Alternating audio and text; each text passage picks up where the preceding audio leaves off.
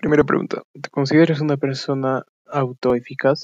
Eh, sí, porque cuando quiero algo me lo propongo hasta lograrlo y tengo confianza en mí mismo que yo puedo lograrlo y si no lo logro, pues lo, no lo voy a abandonar, lo voy a intentar de nuevo.